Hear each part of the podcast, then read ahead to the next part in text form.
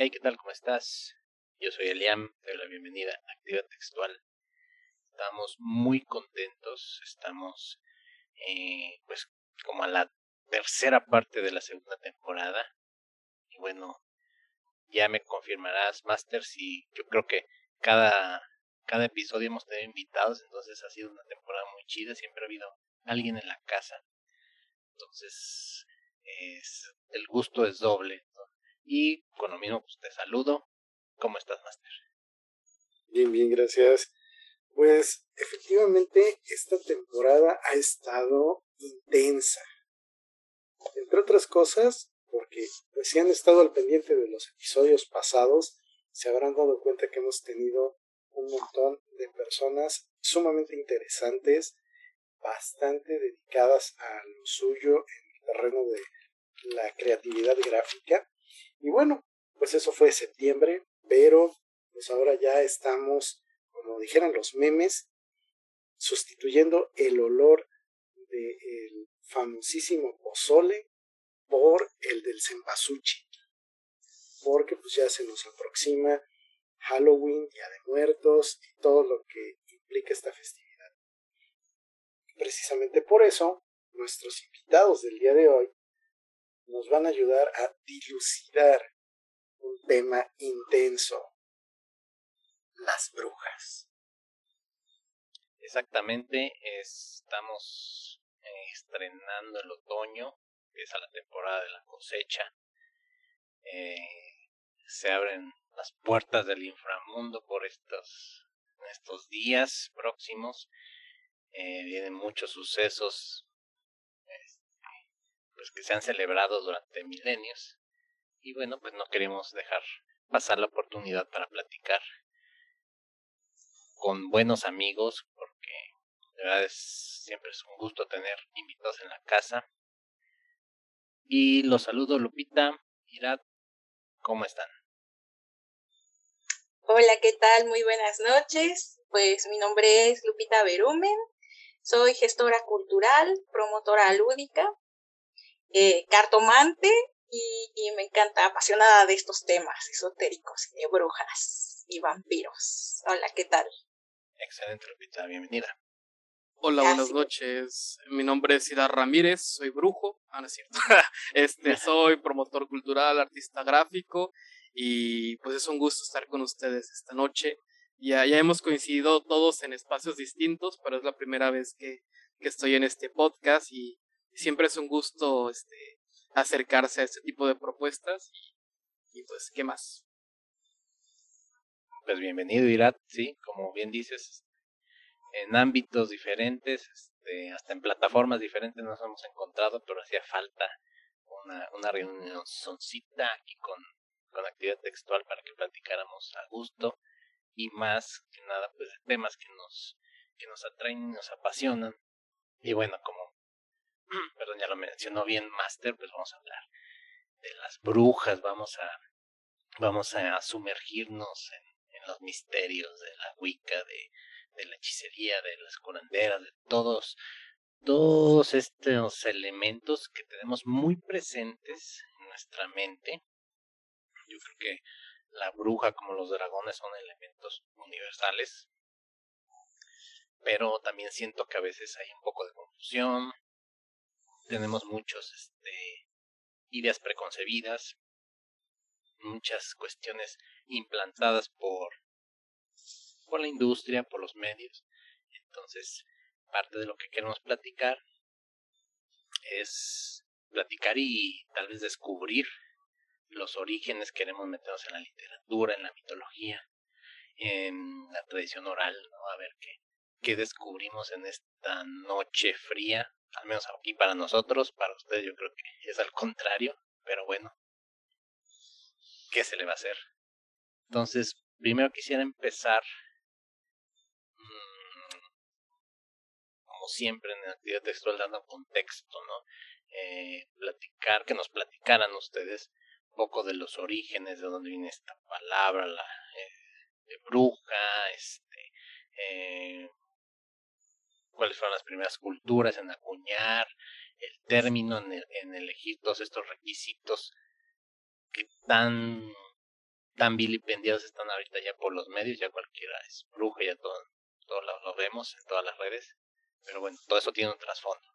Entonces, quien guste empezar, platicamos un poquito de historia para que todo el público, quienes no están muy adentrados o no sean muy conocedores, también empiecen a agarrar un gustito a esto.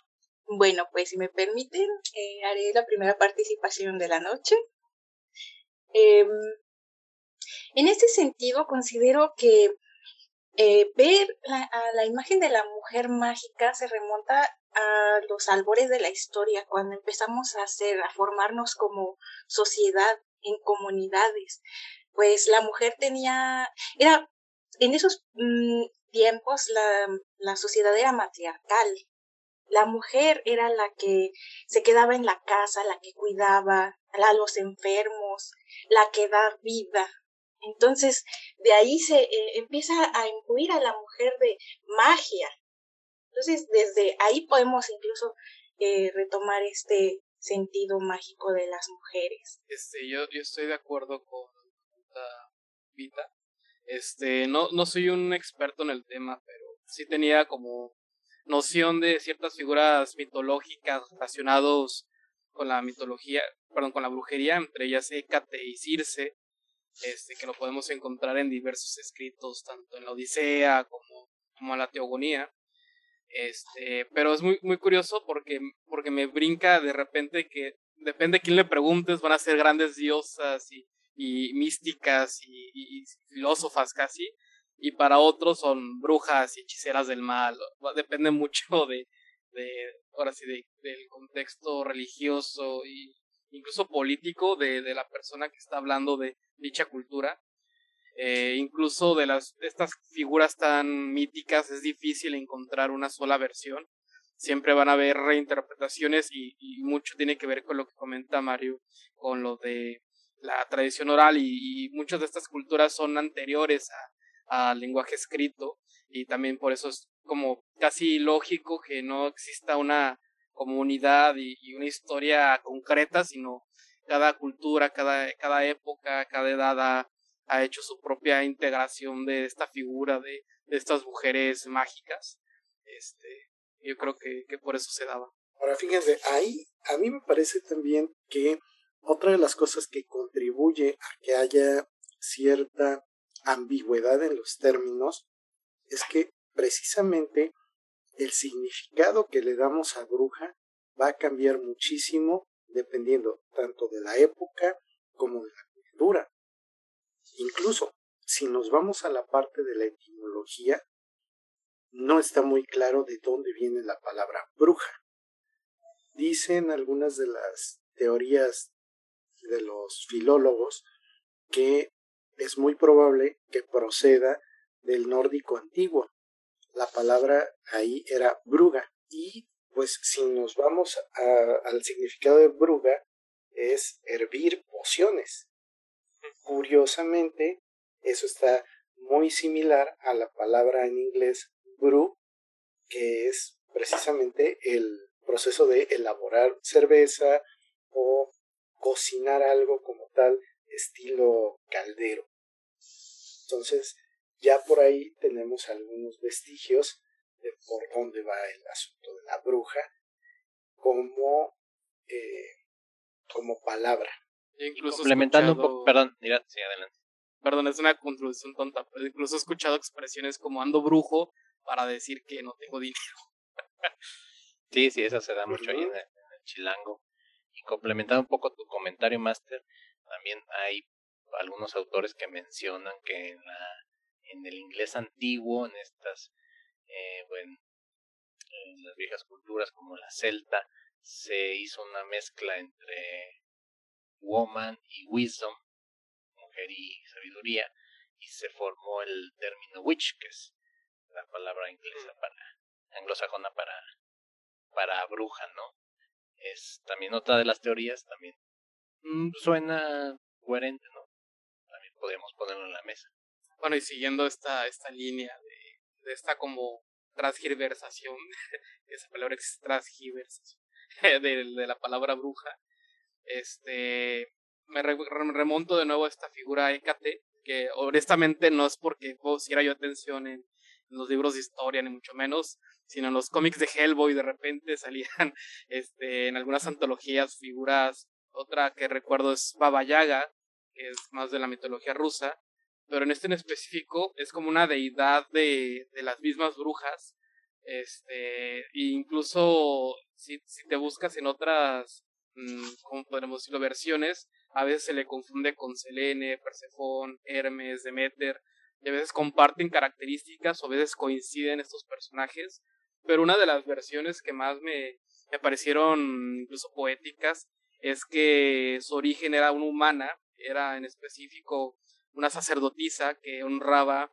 a la diosa Ifigenia en un punto que no, no, no logré encontrar por qué. Ella se enoja y en cólera insulta y, vaya, y se destruye casi todo el templo y al final se, se suicida. Esto al parecer fue del agrado de la diosa Artemisa, que va este, a su encuentro y le adorna su cadáver con joyas y eleva su espíritu para convertirlo en una especie de, espíritu vengador que, ayuda a las mujeres heridas, aunque también este, se, parece a otra deidad este, que también tiene estas características. Sí, y aparte eh, hay que tener en cuenta que hablando de Hécate, pues sabemos que los griegos les gustaba mucho eso de tomar prestado, entre comillas, dioses de otras culturas o de otros pueblos y apropiárselos. Y Hécate es un ejemplo de ello. Eh, la toman y obviamente como era una, en su origen era una, una diosa de la naturaleza, pues chocaba con el, con otra diosa que ya tenían que era Artemisa, ¿no? La de los elementos. Entonces, en su catálogo de dioses, en su panteón, bueno, nos gusta mucho esta diosa, entonces, ¿dónde la ponemos? Ah, bueno, entonces, como ya tenemos una, una dedicada a la naturaleza, entonces a esta vamos a ponerle todos elementos eh, metafísicos o supernaturales, ¿no? Vamos a darle la magia, la hechicería, todas este, estas características que ya se empiezan a cuajar en lo que conocemos ahorita, ¿no? Como bruja contemporánea, por así llamarlo. sí, sobre todo. Ajá. Dale, dale, Lupita. Eh, que actualmente en la Wicca moderna se retoma todavía el culto a Hécate como la diosa de las brujas, la patrona le llaman. vale, dale. Y a lo que yo iba es que una de las cosas que pasan interesantemente con Hécate es que la asocian con la luna. Y ahí es a donde viene una de las partes importantes de lo que nuestro imaginario también abarca la brujería en, en ese sentido, llamémoslo ahorita todavía sin apellidos. Este aspecto de lo místico y lo mágico vinculado con la persona de una mujer, más el hecho de estar vinculada con la luna. Entonces, eso va desde el asunto simbólico de cómo la luna tiene una evolución que en muchas de las culturas representa parte del ciclo de la vida y por otra parte el hecho de que estas mujeres o, en este caso particular Hécate tienen que ver con esas cuestiones supernaturales de las que se hablaba. Entonces, eso para mí es una de las cosas que son interesantes porque es lo que empieza a poner como que las piedras más grandes de los cimientos. A mí me encanta lo contrastante que de repente pueden ser estos orígenes. Ahorita hablábamos de esta sacerdotisa, pero también hay otras versiones que son incluso, que la ponen como una titán, eh, antecesora incluso de Zeus, incluso mencionan que es una de las que ayudó a ocultarlo cuando Cronos buscaba lo buscaba para devorarlo. Este, también encontré efectivamente que es como este, este, predecesora de Febe, que era la diosa lunar que se manifestaba en el lado oculto de la luna. Y hay una cuestión aquí de la familia en la mitología griega que de repente sí son hijos de este dios, pero a la vez al ser hijos de ellos también son la personificación de aquel elemento que representan. Y también encontré en una lista este, que es la protectora de las entradas, está asociada a las encrucijadas, caminos de entrada, luz, magia, brujería, herbolaria, fantasmas, hechicería. Y esto último de las fantasmas y hechicería, este, me llamó la atención y busqué un poquito más de por qué la asociaban a esto. Y al parecer también fue tiempo después, este, en algunas culturas, agarraban a figuras de, de, de Hecate y las ponían afuera de los pueblos. Y supuestamente esto era para alejar a los malos espíritus. Y por esto con el tiempo se le asoció a estos dos, pero en su mitología no hay indicios de por qué se le relacionaba con estas dos, dos partes, que es tanto la parte de, fantasmas como la, hechicería. Interesante lo que platicas y también me llama poderosamente la atención que durante estos periodos que estamos hablando de los albores de la humanidad, eh, realmente pues la figura de la bruja hechicera eh, pues estaba enfocada, si podemos llamarlo así, en lo positivo, ¿no? En curar, en sanar, este, pues muchas veces eran las matronas, ¿no? Las que ayudaban a los partos, eran estos personajes con cualidades casi médicos, este, eh, que abarcaban tanto lo físico como lo espiritual y como poco a poco se fue deformando un poquito ese, ese concepto hasta lo que tenemos ahora, ¿no?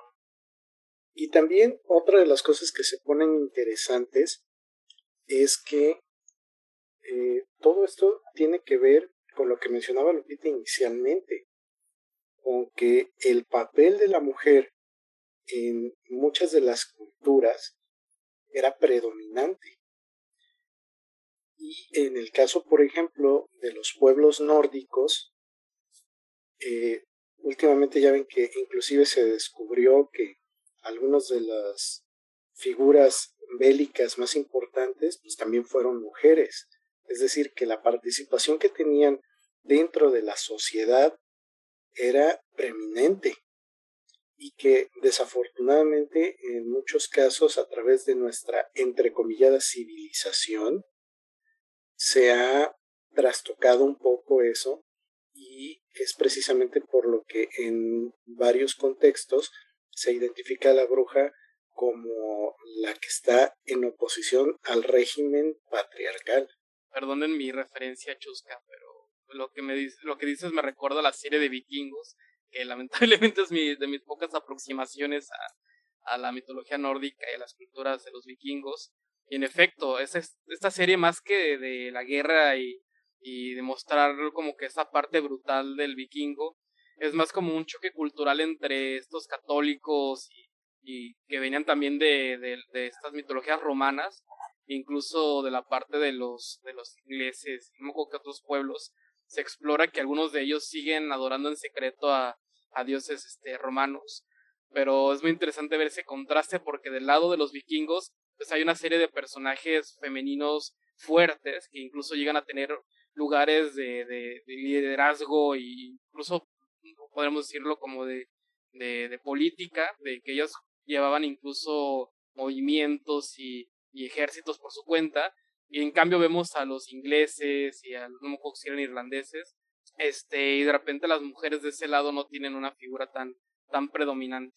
Y si nos vamos a este lado, a la cosmogonía del continente, eh, también vemos este, el hecho de que, por ejemplo, cuando las mujeres eh, morían dando a luz, se equiparaba con un guerrero muerto en batalla, ¿no? Eh, tenían el mismo nivel de importancia, ¿no? Eran, eran veneradas y los ritos funerarios se llevaban muy similar, ¿no? Entonces, esto refleja grandemente la importancia que tenían los dos papeles.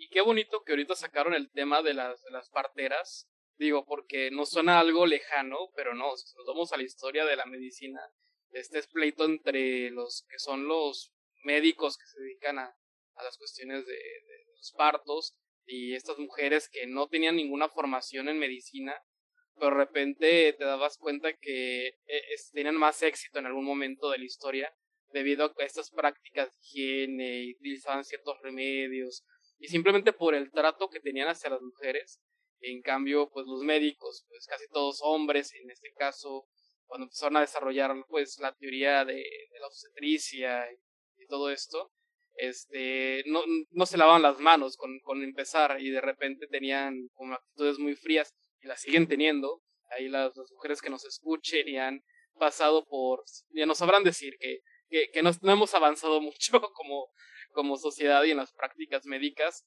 Sigue habiendo como un trato, pues vaya, patriarcal hacia la cuestión natal. Este, no sé, se me hace muy, muy padre que lo recojan y sí da para, para incluso este, desmenuzar qué, qué pasa en esos casos. Y es un asunto meramente de lógica, ¿no? O sea, porque, o sea, ¿quién entiende mejor a una mujer que está dando a luz? Pues es otra mujer, ¿no? O sea, nosotros como hombres no tenemos ni la menor idea de que es un embarazo. Por más que le, leamos, este, leamos este, mil libros y seamos doctorados en lo que sea, ginecología, obstetricia, nunca vamos a, a, comprender algo que no hemos vivido, ¿no? Tal vez sí tengamos el conocimiento, pero no tenemos la experiencia, ¿no? Entonces, obviamente, pues las matronas, ellas en algún momento, pues comprenden y empatizan con la mujer, ¿no? Con que están tratando y saben, ¿no? Por lo que está pasando. En alguna investigación que hice algunos ayeres, justamente eh, leí algo eh, que, comentaban había este celo entre los hombres ilustrados este, con las mujeres, porque decían, ¿cómo es posible que esta mujer pueda hacer lo mismo que yo? A mí me ha tomado años estudiar y esta mujer con unas hierbas lo hizo.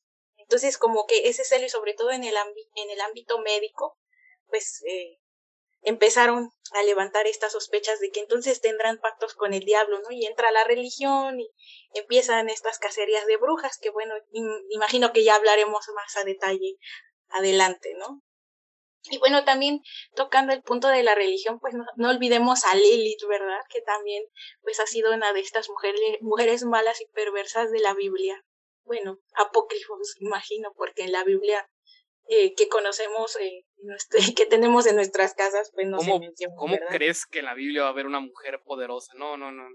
Bueno, ya que estamos ahí, una de las principales situaciones que han contribuido a que el papel de la mujer en nuestra sociedad sea el que tiene actualmente, en el que vemos a los colectivos luchando por visibilizar el esfuerzo de las mujeres, donde vemos la lucha en términos legales para cuestiones como el aborto y muchas otras que parecieran como, como quizá muy ficticias, pues tienen mucho que ver precisamente con este aspecto religioso, porque en su momento la cristiandad y, y vista como, como la fuerza civilizadora de Occidente, pues parte precisamente de todo el legado judío, eh, pudiéramos llamarlo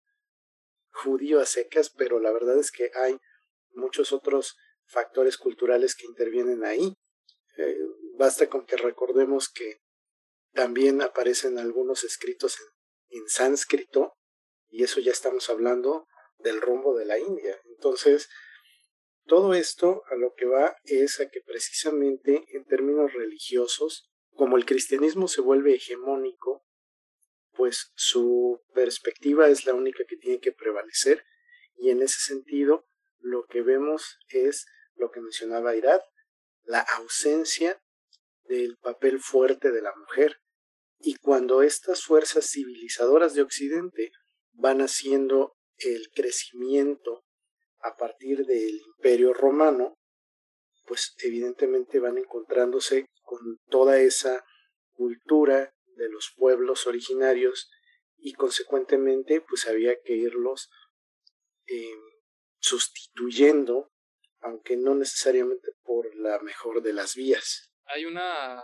hay una película de Jairo Bustamante, que es de Guatemala, se llama Ixcanul, no sé si han tenido el gusto de verla, es del año 2015 reciente y justo retrata todos estos temas que hemos ido tocando. De hecho, ni la tenía anotada ni nada, pero todo este tema de, de las matronas, del parto, de la relación con, con este conocimiento que nace de la oralidad, de las canciones, este, esta, estas mujeres sabias, y de repente su contraste con una sociedad moderna y cuando y el choque cultural este yo creo no no se las quiero arruinar porque es una de las joyas que me he encontrado recientemente este pero vale la pena si, si se quedan como una espinita de ver alguna ficción que trata este todo esto que hemos comentado y, aparte creo que sí está basada en algo real este muy paralelo al trabajo que hicieron con Roma esta película está basada en, en, en una vida de, de, una mujer cercana al director que es Jairo Bustamante. Este, está ficcionalizado, está los nombres cambiados, pero al parecer sí se basa en, en cuestiones reales que, que le suceden a pueblos de, de Guatemala. Eh, incluso el, el, la trata de personas está ahí, un tema que a la fecha es este, pues relevante y preocupante este, y de repente esos choques del idioma, choques de, de la cultura, de cómo... Y a mí me puede mucho, porque aquí en México, por ejemplo, se habla de los pueblos originarios, de dónde venimos, de los tlaxcaltecas, de los mexicas y todo esto. Y aún así hay pueblos originarios actuales, vivos, que sus lenguas están muriendo en este momento. Y ahí sí este, hacemos la vista a un lado. Y muchas de estas cuestiones del chamanismo, de estas mujeres sabias, pues de repente vienen de este tipo de, de culturas y, que pues nosotros como sociedad pues estamos como ignorando y sistemáticamente desapareciendo. Y este que mencionas, Jairo Bustamante, a ver, confírmame si no es el mismo que hizo eh, La Llorona, creo que el año pasado. Sí, también, ¿no? Ah, qué joya. Ah, sí, esa la tengo pendiente, fíjate, tengo pendiente esa que mencionas, porque sí me gustó mucho La Llorona y cómo dirige este, este personaje tiene una visión muy muy interesante de las cosas. En La Llorona también maneja este este tema de, pueblos originarios, de las matanzas que hubo con la con la dictadura en Guatemala en el 85 por ahí y tiene una visión muy muy, o sea, cómo hila la la Llorona es el pretexto para contar o denunciar esto.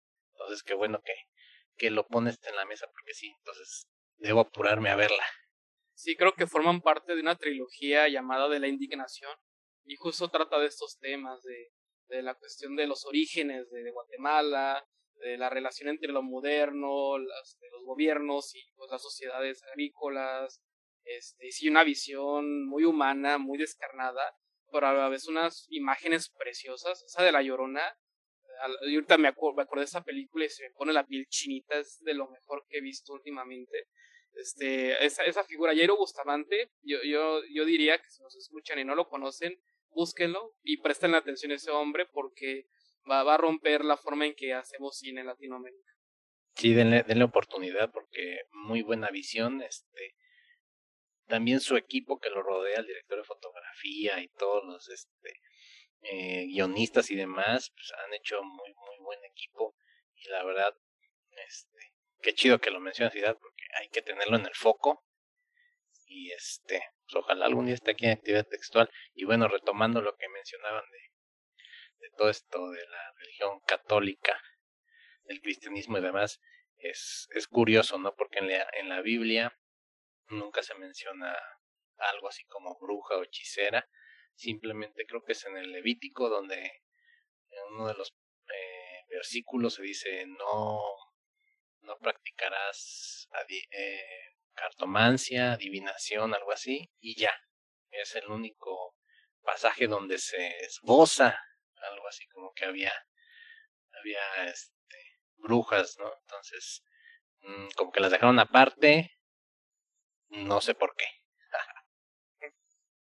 bueno, ahí recordando aquellos años mozos de, de historia de las religiones, teología y anexas, pasa una cosa interesante. Eh, siendo el judaísmo una religión emanada de un pueblo eminentemente masculino en el sentido de sus actividades, estamos hablando de todo lo que tiene que ver con trabajo físico, que por definición le correspondería a los hombres, eh, la ausencia de una figura femenina en esa religión tiene también que ver con el hecho de que su perspectiva del mundo es completamente patriarcal. Y no solamente en el judaísmo como tal, sino estamos hablando de toda la visión de esa parte del mundo. O sea, basta con ver en la época moderna Arabia, basta con ver a los diferentes países que están en esa zona, sean o no sean de, de ascendencia judía, como es el caso de Jordania, como es Palestina, como tiene que ver también inclusive la zona afgana. Y lo que vemos ahí es que la mujer está tremendamente subvalorada. Entonces, esa perspectiva que ya venía desde antes, pues la religión lo único que hace es preservarla. Y esto tiene una consecuencia grave, porque técnicamente hablando, si nos ponemos a hacer un comparativo de religiones, vamos a encontrar que siempre hay trilogías. Y esas Star Wars no, no son, ¿no? no, ah, estas trilogías tienen que ver con las figuras centrales. Entonces, pongamos el caso de los egipcios. Tenemos a Isis, Osiris y tenemos a Horus. Y si así nos vamos, nos encontramos más ejemplos. El punto es, siempre hace falta que haya ese, ese papel femenino para compensar. ¿Y qué cosa es lo que tenemos en nuestra cristiandad católica? Tenemos un padre, tenemos un hijo, tenemos una palomita. Espera, aquí me estafaron. Entonces, esa palomita no es una mujer. Es un espíritu y como tal, inclusive por etimología, se refiere a, a una figura masculina. Eso como que lo vinieron a resarcir con la figura de la Virgen. Pero a pesar de eso,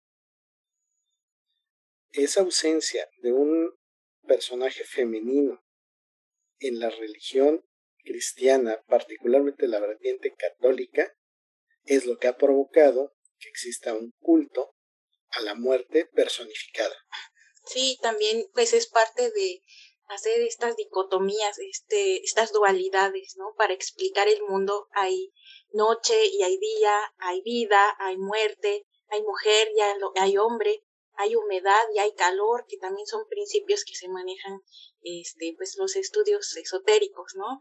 Y bueno, para desgracia, todas estas eh, cuestiones negativas, incluso la, la cuestión negativa en sí es adjudicada a las mujeres y todo lo positivo al hombre, porque el hombre es el, de la luz y la mujer es la de la oscuridad.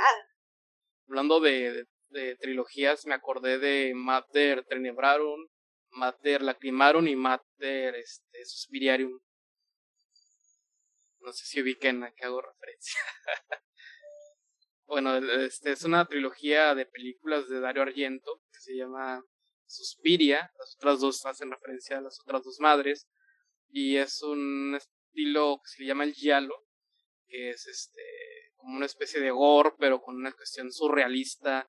Eh, recientemente hubo una, una, un remake de Suspiria, este, que no está nada mal, por ahí sale esta actriz, este, Tilda Swinton, este, nunca decepciona esta mujer, este, pero me acordé, nada más como no tan margen de estas, tri ¿cómo, cómo diríamos? Trilogías, trinidades, ¿Trinidades o triunviratos? Triunviratos.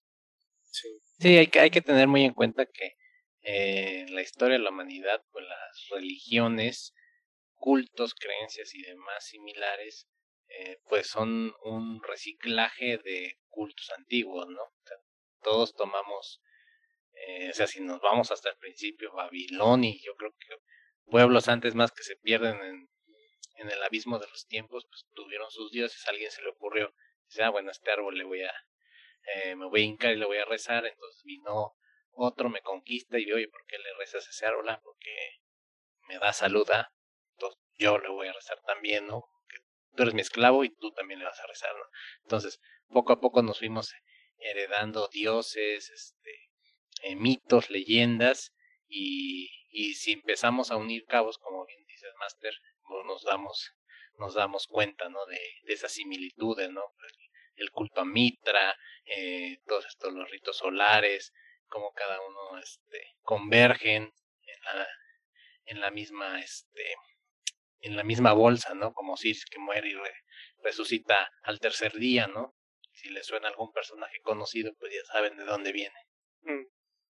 Este, igual, conectando las triunviratos, trinidades, trilogías, ya hablamos de Febe, hablamos de Hécate, pero otra figura hija de Hécate es Circe, que también tiene ahí una importancia en la mitología, este, incluso en la Odisea y llega, llega a aparecer en un, en un capítulo bastante divertido, de hecho, este, donde Ulises llega a la isla de Circe, que ella vive en un palacio de piedra rodeada de lobos y leones, pero esos al parecer son mansos, no hacen nada, ya que son víctimas de Circe, ya que ella, entre sus artes, es el crear pociones que conviertan a los hombres que la molestan en, en, animales.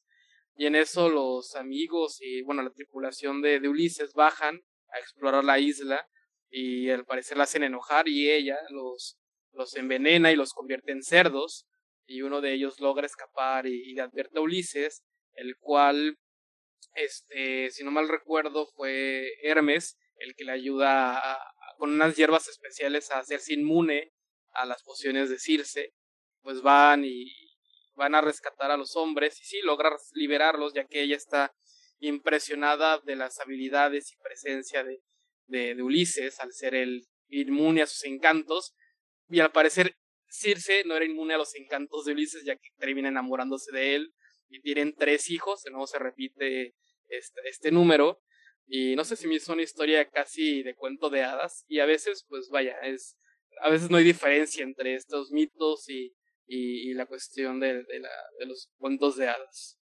Sí, era la, era la novela de, de los griegos, la Odisea, porque pues hay de todo, no hay infidelidades, este, eh, mirad, yo creo que sí se, eh, más adelante le da un regalo a la esposa, ¿no? De, para resarcir ese daño, no sé si estoy confundiendo, pero bueno, también es como parte de la novela y yo creo que lo más interesante es analizar la simbología, ¿no? Como eh, este gran guerrero experto en, en todo, en todas las artes, tiene que recurrir a un personaje femenino, ¿no? Tiene que ser ayudado en su camino por un personaje con características de bruja, ¿no?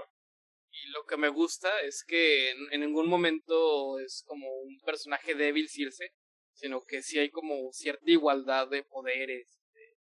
vaya, es una, es una relación bastante, o al menos se siente equitativa, este, pero en efecto le está pintando unos cuernos a la esposa. y le aplicó la de Badaboom, ¿no? Lo bueno que no había celulares en esos tiempos. este, Homero destapando infieles desde épocas inmemoriales. Y bueno, ya nos, nos vamos un poquito más adelante, ya vimos el periodo clásico, como que es, estaba todavía la figura forjándose, estaba ahí tomando elementos de diferentes culturas con las invasiones y demás, pero entonces llega la, la bendita Edad Media, como dice un autor que leía por ahí, decía, la Edad Media nos dejó dos, dos cosas, dos grandes males, una fue el amor romántico, la segunda fue la religión católica. Entonces, ahí donde se empiezan a descomponer las cosas, eh, pues surge la Inquisición, lo que hay por el 1200 y tantos, ¿no?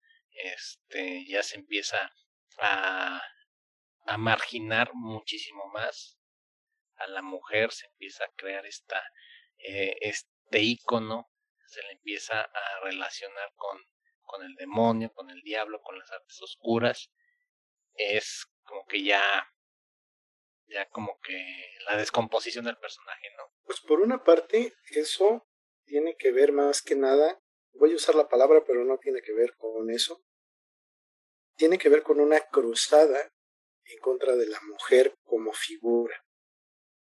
Es decir, la intención de la religión cristiana en su momento fue deshacer esos vestigios de la mujer como un ente poderoso. Por lo mismo, fueron asociando, como ya bien lo dijiste, todas esas ideas de lo malo, lo perverso, con la figura femenina. Y entonces a eso le aumentamos que si en los lugares a donde llegaba esta civilización de Occidente había personas que tenían conocimiento de las plantas o tenían conocimientos que no estaban directamente emanados de un texto religioso debidamente aprobado, pues entonces eran, eh, mm, se tenían que deshacer de ellas.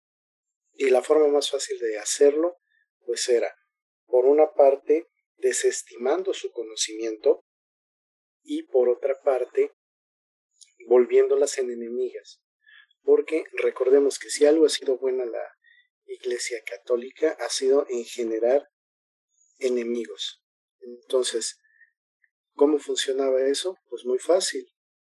Todos esos infieles, o en este caso todas esas mujeres que estaban fuera de la norma, pues o se componían o se morían.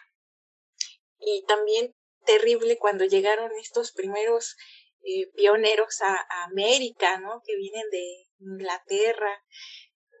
Desde mi perspectiva llegó gente exiliada, gente que no tenía escrúpulos, gente malvada.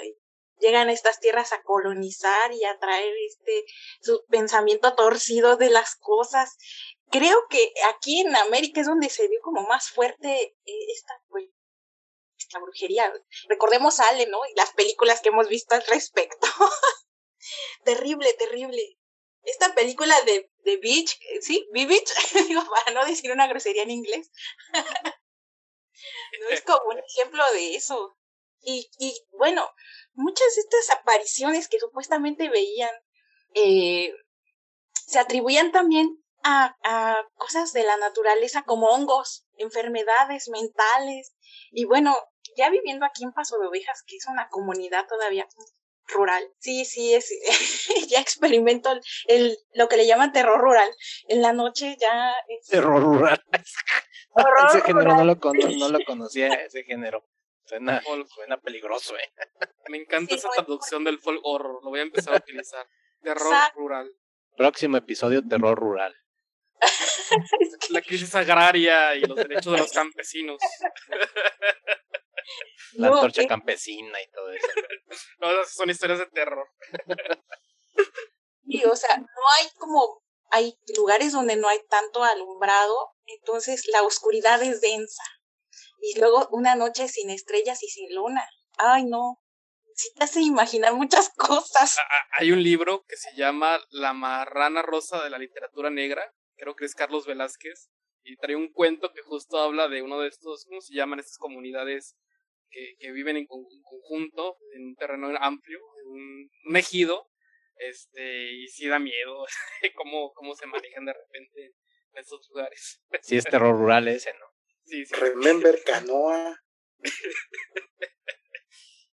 No, y acá en México, digo, no sé dónde nos escuchen, pero aquí es muy común escuchar historias de que dos chavos del INEGI se van en este pueblo en Puebla y los linchan porque piensan que son brujos o son robachicos y así, sin más.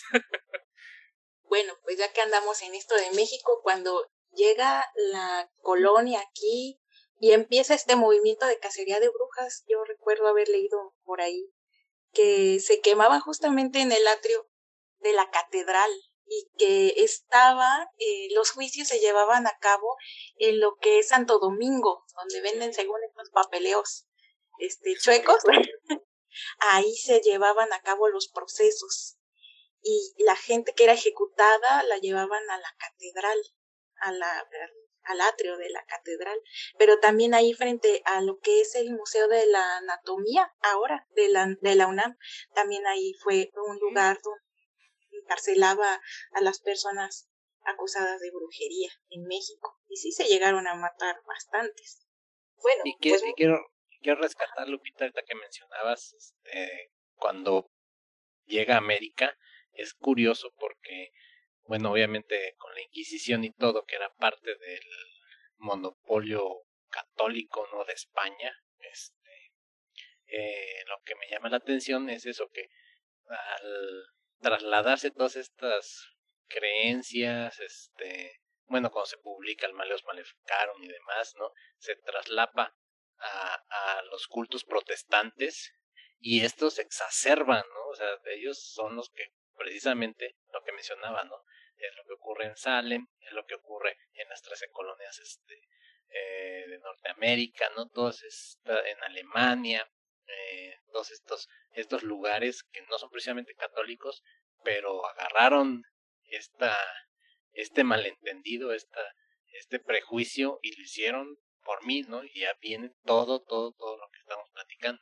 Sí, y era también una estrategia política y para tener eh, bienes y terrenos, sobre todo, ganar extensiones de tierra para, pues, poner sus, sus, iglesias, construir sus cosas. Ay, no, qué terrible. De hecho, vestigio de, de esta organización católica cristiana, pues están en, en las manchas urbanas de nuestras ciudades casi estoy seguro que si nos, donde nos estén escuchando, a menos que sean ciudades relativamente modernas, van a tener formas donde el centro casi siempre está el Palacio de Gobierno y una catedral, alguna plaza ahí común.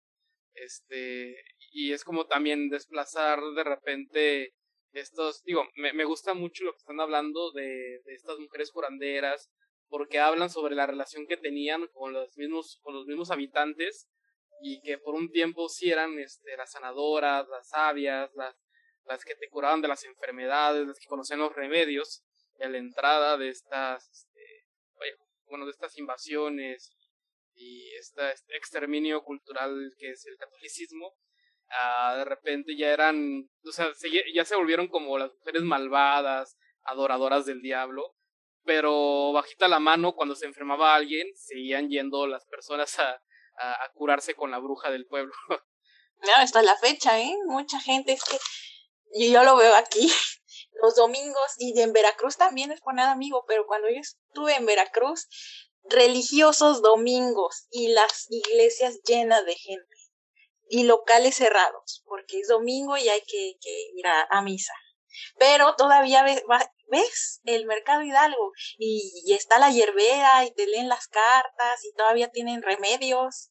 Y dije, bueno, es como, no sé, Veracruz es como España con una doble moral más grande. bueno, pues ahí te va otro, otro detallito simpático. Una de las cosas que el catolicismo expresamente prohíbe es eh, adorar otro tipo de imágenes o cosas que se le parezcan, que típicamente son catalogadas como paganismo. Chéquense nada más. ¿Cuándo se lleva a cabo la Semana Santa? Bueno, cuando, tengo entendido que cuando son los culto a, Val. Ah, vamos para allá. Los carnavales. Se supone que no se le debe hacer caso a cosas adivinatorias, a cosas que tengan que ver con eh, los astros y similares. Pero resulta que la fiesta más importante de la cristiandad depende de cuando sea la primera luna llena del año. Por eso, a veces Semana Santa es en abril y a veces es en marzo. Sí, hay que tener en cuenta que todos estos, este, todos estos rituales están basados mucho en los ciclos solares, ¿no? En lo que se hacía en la agricultura, ¿no? y en este caso en los lunares. Ajá, por ejemplo, este, pues, eh, pues la, la muerte de algún dios importante pues sucede en el invierno, ¿no? Cuando moría el sol, ¿no? Cuando era el periodo de oscuridad, cuando pues era frío, no se podía cosechar, ¿no? Y también, caso contrario, durante la primavera, ¿no? Este, cuando resurge todo, ¿no? Es casi siempre cuando todos los dioses de alguna manera resucitan, reencarnan, ¿no? Porque es este ciclo, ¿no? De, de las estaciones que tienen una primavera y verano donde todo es felicidad, calor, se siembra, se tiene abundancia y llegamos a las fechas como las de ahorita, donde empieza el frío, la empiezan a escasear los alimentos y pues para los los humanos más primitivos pues morían sus dioses, ¿no? Porque los abandonaban, los dejaban de su mano, ¿no? Y ya ven que ahí tenemos todo el montón de los mitos que están relacionados con los ciclos, como el caso de, de Ceres y de Hades, y es precisamente eso. Pero, pero regresamos al punto importante. Son dualidades, son ciclos, es la parte femenina, la parte masculina. Entonces, cuando el catolicismo quiere literalmente erradicar a la mujer, pues lo que hacen al estigmatizarla es generar parte de lo que hoy en día tenemos como ese elemento de nuestro ideario que es la mujer malvada, la mujer seductora, la mujer que hace brujería, no magia, brujería, eh, y evidentemente pues todo eso que representa conocimiento, poder, capacidad de decisión, lo intentan borrar. Bueno, pues ahí tenemos a la mulata de Córdoba, ¿no? También que estaba acusada de brujería porque hechizaba con su belleza a los hombres. Oiga usted, claro. Y se supone que el son de la bruja está basado en esa historia. O la condesa de Malibran también. Ajá, es, después sacaron la después de esa se quisieron apropiar y sacaron el, la historia de la duquesa Malibran, que se quiso como que pegar un poquito al mito y decir que estaba dirigido a ella. Igual algo más contemporáneo, esta novela de Fernanda Melchor, Temporada de Huracanes, habla de esta relación, vamos a decir tóxica, porque es una palabra sobreusada, pero creo que en esta novela sí funciona, de esta hipocresía que de repente hay en, en la sociedad con con de repente sí rechazar a la bruja del pueblo y un tema ahí que hay sobre el, este, bueno, es que sería spoiler, pero habla un poco también sobre la homofobia y cómo de repente tenemos estos como monstruos en la sociedad, estos seres repudiados, estos parias, pero que son siempre el hermano de alguien, o son la amiga, o son el hijo, o de repente sí tenemos este, una cercanía, este, como que luchando con, con este status quo, pero a la vez dentro de nosotros sin entender el por qué. Y es una novela descarnada que habla de lugares reales de Veracruz y de, de algo pues, que a la fecha se siente aún fresco y vigente y, y que sí habla de todo esto. Y ya que estamos hablando de lo nacional, bueno, contarle a nuestros escuchas que están allende las fronteras, que aquí hubo un personaje muy conocido, muy famoso, era María Sabina, o la mm. Santa Sabina, que se le decía también, fue una curandera, eh, si se acuerdan, creo que de Oaxaca, no me acuerdo. Sí, de la Sierra Oaxaqueña. Y que también era, se hizo muy famosa, inclusive los presidentes, artistas, los más renombrados personajes de, del país acudían a, a ella en busca de, de sabiduría, de curación. Eh, fue una persona pues que vivía en extrema pobreza, murió en extrema pobreza, a pesar de que se codeaba con, con la élite mexicana. Y bueno, si buscan en YouTube ahí van a encontrar varios, varios documentales respecto a, a esta, a esta chamana curandera y es muy muy bonito escucharla hablar siempre con esta sabiduría pues heredada ¿no? de los pueblos indígenas con una visión de la vida distinta ¿no? y obviamente lo interesante es que nunca quiso lucrar, nunca quiso cobrar porque ella misma la decía, ¿no? En el momento que cobras recibes un favor, ya eres un, ya eres un brujo, ¿no? Ya, eres un, pues un mercader, ¿no? Y dice, yo soy curandera, ¿no? Y hablando también, este, poderosos del extranjero, por ahí encontré que Walt Disney fue a buscarla, el escritor Aldous Huxley, el de Un Mundo Feliz, que también tengo entendido que él estaba también metido en en estas cosas de, del libro tibetano de los muertos. De hecho, creo que cuando murió le pidieron que le leyeran algunos pasajes. Bob Dylan, que ella es premio Nobel, eh, Jim Morrison, este, Albert Hoffman, que si no lo conocen, fue el creador del LSD. Así fue una figura ahí, este, vaya, muy, muy icónica en los 50. Y ahora me gustaría que habláramos de los elementos, porque estamos eh, como que flotando tal vez en la Edad Media, que es cuando se empieza a conformar el, voy a decirlo así, mito o la idea de bruja.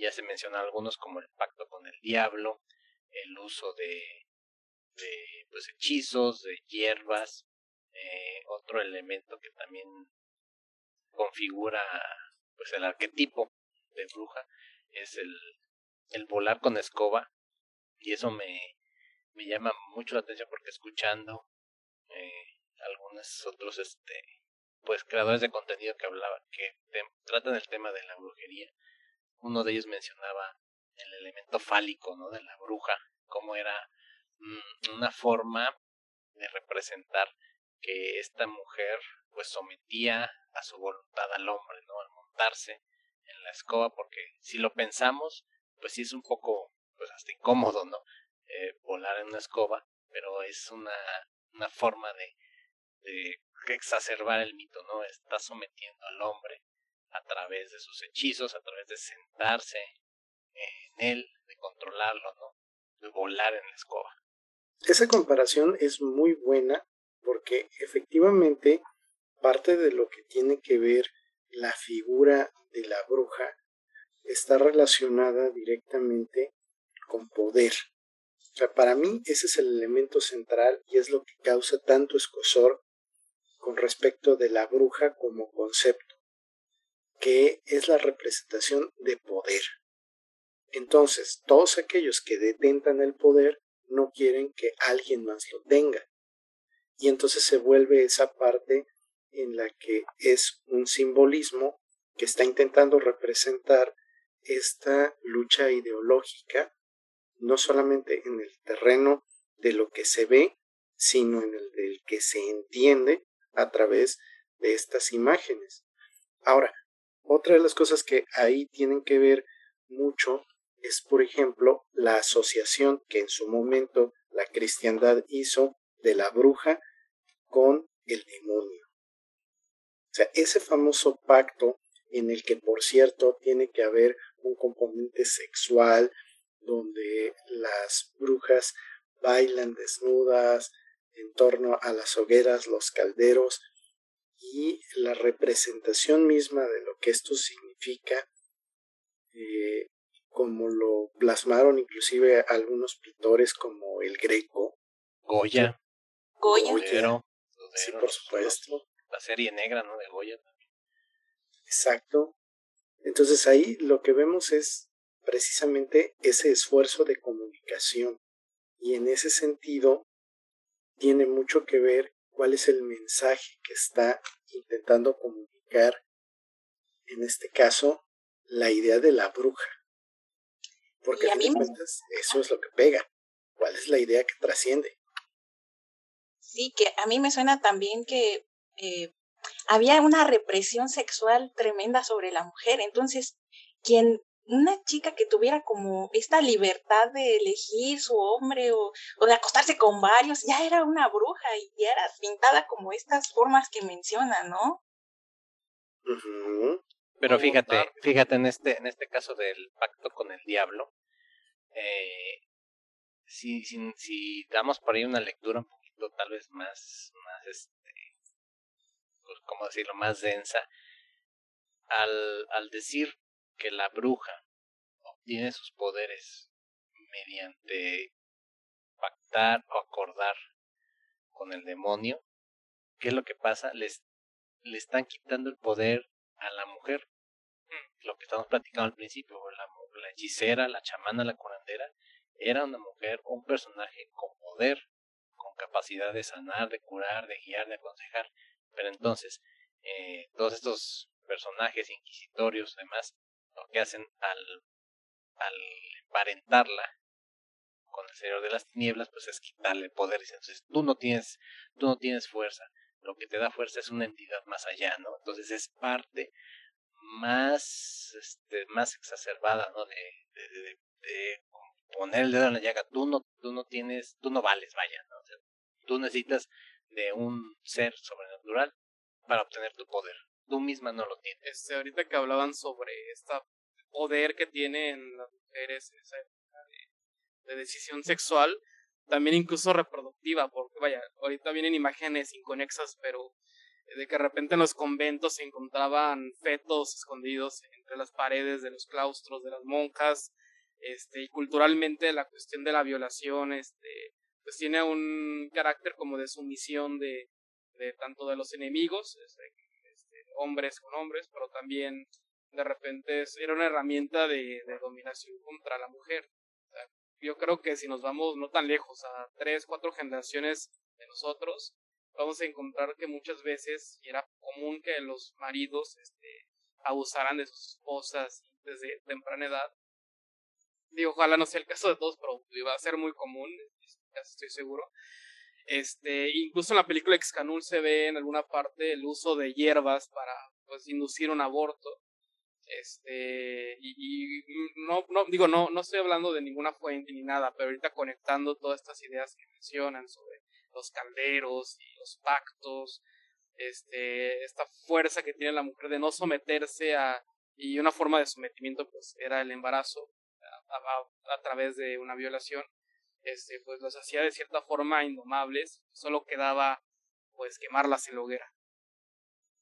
Y también el caso de, por ejemplo, personajes importantes políticos o demás, gobernantes que la esposa resultaba embarazada por alguna aventura, entonces tenía que recurrir a estos personajes, ¿no? Para inducirse un aborto. Sí, qué caray. Y bueno, y deseamos quemar en las hogueras antes y hace 50, 60 años meterlas en un manicomio. Pues nada más basta con recordar que los ingleses inventaron la histeria y cuál era el ay, y cuál era el, la cura el famosísimo consolador. El paroxismo histérico. Pues, y también la esterectomía, que creo que era la extirpación de, del útero. Sí, es este, correcto. Y que es incluso equivalente a las, algunas prácticas que vemos en Medio Oriente de, de la mutilación de los genitales femeninos. También como para quitarle esa parte, este, digo, de por sí la mujer está súper sometida en lugares como la India, y otros lugares de ahorita con muy muy sonada este, donde están ahorita los talibanes este digo de por sí ya, está limitado eso también les quitan como que esta capacidad de disfrutar el acto sexual y ahorita que Lupita mencionaba lo de la represión sexual creo que también esta satanización de la bruja per se pues es como un un letrerote así de advertencia a, nosotros como hombres en esos tiempos, es decir, eh, tienes que reprimir toda tu feminidad, ¿no? Todo tu lado femenino, todo tu, este, si llegas a tener sentimientos como compasión, este, pues amor, este, todo lo que se le, se le atribuye a la mujer en la, en la Edad Media, entonces se da también como decir, no, los hombres no, no sienten, son fuertes, son guerreros, son agricultores, trabajadores, reyes, no sé. Y todo lo que tenga que ver con tu lado femenino, sentimental, cortado de tajo, ¿no? Igual ahorita que hablaban sobre este origen de, la cuestión del pacto, este, también se debe a una caricaturización de, distintas creencias por parte de, de la cristiandad, en especial del culto al dios Pan, este, de hecho, de ahí viene de repente la figura de, del diablo, en esto de Macho Cabrío, que era un dios, pues que sí estaba muy relacionado con la naturaleza, con los ciervos, con las cabras, incluso si hay una cuestión ahí este, en, su, mitología con, con el sexo, este, y era incluso un ser ahí un poquito depredador sexual, pero este ya sería meter, dinos por las ramas, pero de repente sí, al igual que la mujer que históricamente está relacionada con la fertilidad, de hecho en lugares de cultivo antiguos podemos encontrar figuritas de barro y de piedra que son el cuerpo femenino, que es como para pedir este, cosechas, este, grandes cosechas en la antigüedad. Y fue como que hicieron lo que hicieron hace rato, o lo que comentamos hace rato de que unían deidades parecidas, pues aquí sumaron dos más, ah, pues tiene que ver con la fertilidad y son lo mismo, son, son del diablo. Y de hecho, en, en la etimología de aquelarre, que es este chivo o cabra, y arre es monte, ¿no? es cabra de monte. Otro elemento que... Ah, sí, dime. No, adelante, adelante. Otro elemento también, porque ya ahorita como que ya estamos así conformando todos los... todos los todas las piezas de rompecabezas del arquetipo de bruja. Y otro que también muy mencionado y con el que nos asustaban de niños, pues eso era de que te chupa la bruja, ¿no?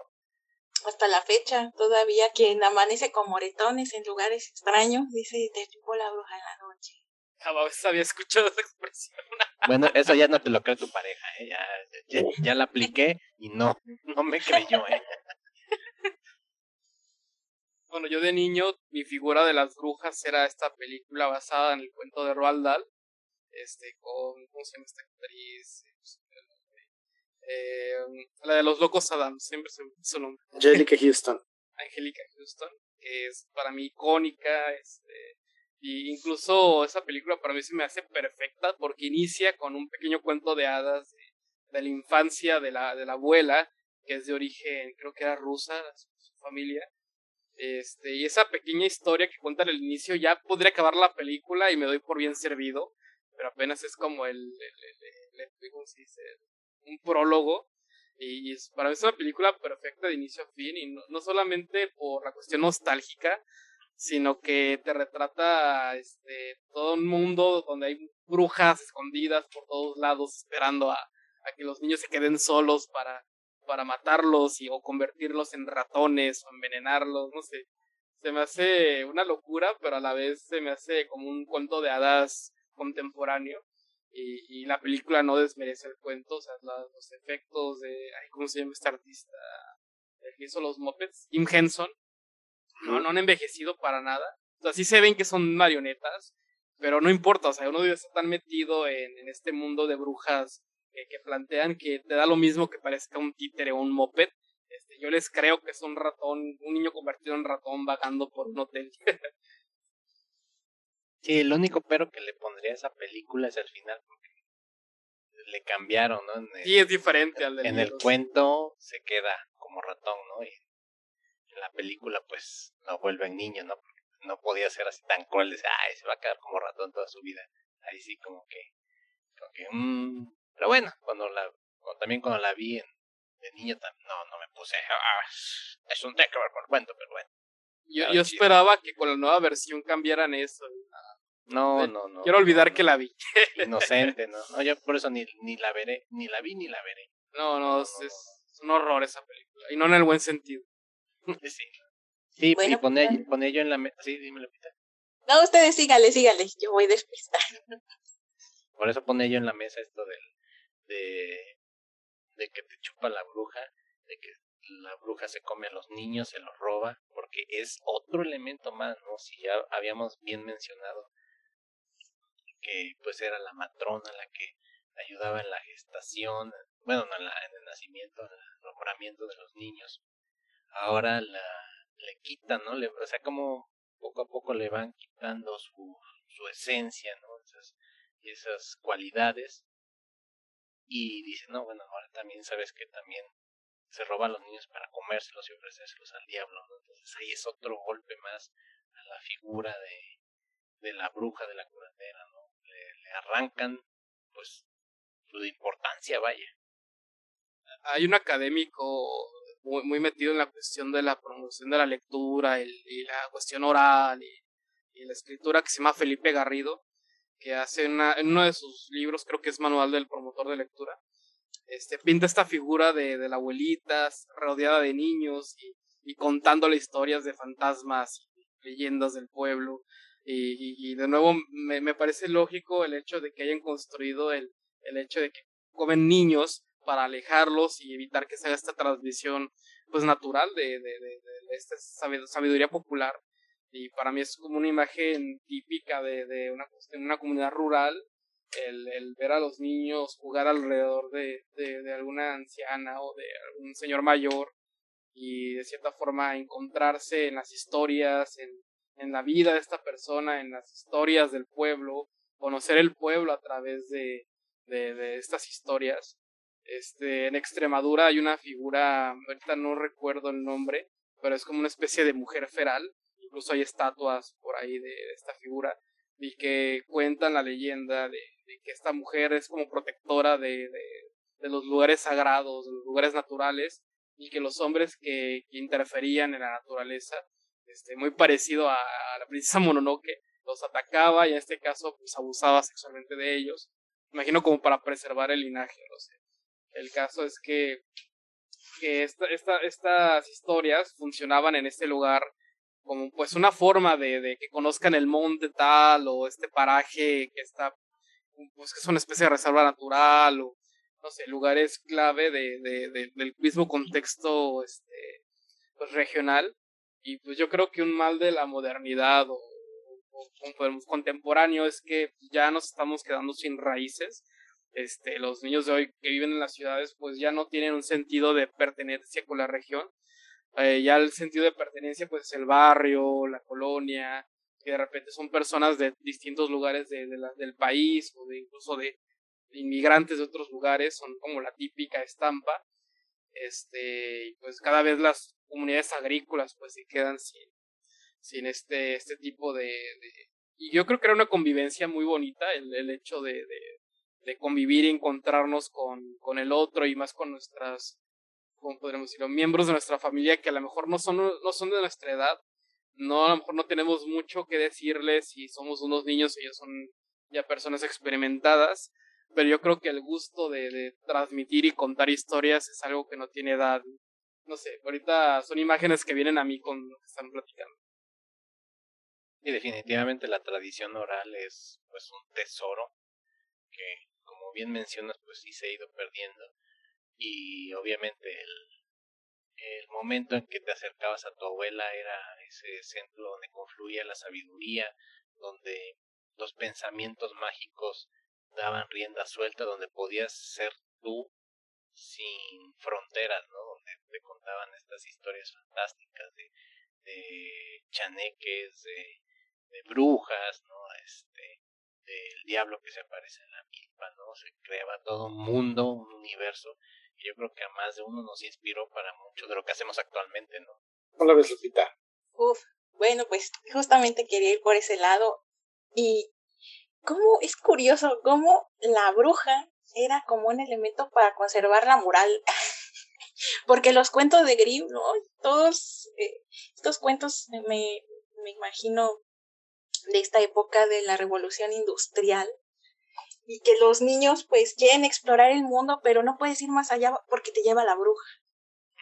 Hansel y Gretel, ¿no? Bueno, a lo mejor ellos no querían explorar el, el bosque porque quisieran, sino por una necesidad de comer biológica, natural. Pero se encuentran con esta bruja que los alimenta y pues después quiere matarlos. Aunque personalmente esta nueva versión que se hizo, a mí se me hizo muy, muy buena la de Gretel y Hansel. No sé si ya tuvieron oportunidad de verla. Pero ¿cuál una que vi en tu casa? Esa, exactamente. Ah, qué joya. Sí, pero, pero ¿cuál la hablan? ¿Hay una de acción como del dos mil y tantos? No, esa no es. Ah, no, entonces la, la que dirigió esta Sigismondi, que es como del año pasado. Sí, debe ser esa, la más reciente. Pero yo estoy encantado, no sé quién la dirige, porque literal estaba en casa de Lupita y estaba Diego y, y estaba mi pareja y de repente, no, pues hay que ver esa película de una bruja. Pues vamos, yo pensé que era esta, la de Hawkeye, y dije, ay, pues vamos a verla. Es así como que a desgana. Pero no, qué, qué joya, qué, qué maravilla en cuanto a lo visual. Me recuerda incluso a estas películas que mencionaba hace rato de Dario Argento. Recupera esta cuestión como surrealista y plástica de, y cuestiones geométricas y hay un uso del color, pero que hace mucho que no lo veo en el cine. Este, vale, vale mucho la pena. Sí, pues la, la, dirigió, es, no sé si es Ana, pero es Sigismondi, su, su apellido. La van a ubicar por los videos de Marilyn Manson. Creo que dirigió algunos de Nanny Nails y de varios artistas, entonces ya verán que la estética pues es muy similar. Y, y, lo que me encanta es que no deja de ser un cuento de hadas, porque como en el caso, imagino que, no lo he visto, pero me imagino que pasa, al querer actualizar con comillas estos cuentos, pues pierden esa esencia, no, sé cómo llamarlo, es algo como, no sé, una especie de carácter que tienen, este, eh, que no necesariamente son realistas y no tienen que estar adornados con, con escenas de batalla ni con efectos especiales, sino que hay una especie de, de ingenuidad salvaje, algo así lo llamaría, es un concepto abstracto y que ya sé que no, no aclara nada, pero es la única forma que logro este, transmitirlo y que tiene de repente licencias poéticas y que pueden romper tantito con la lógica de, del mundo real, pero no deja de ser verosímil. Creo que sería eso. Y, y esta película lo tiene y se agradece, porque a veces, vaya, estas películas, no sé, como...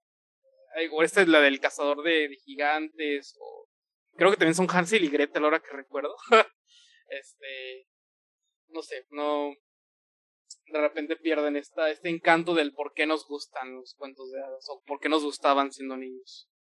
Oye, pero a mí la de Hawkeye sí me late, ¿eh? la neta. Está... Yo cuando está la, buena. La, la, veo, está chida. Ah, Siempre la, la, meto como en el multiverso con la de Van Helsing. Es así como de monstruos y cuentos. Que empata muy bien. Va, la veré. Aparte las armas están bien chidas. Le daré el beneficio de la duda, nada más porque la recomiendas. está chida, es como un videojuego. Está chida. Las armas valen la pena. Ahora, no hay que olvidar otra cosa importante.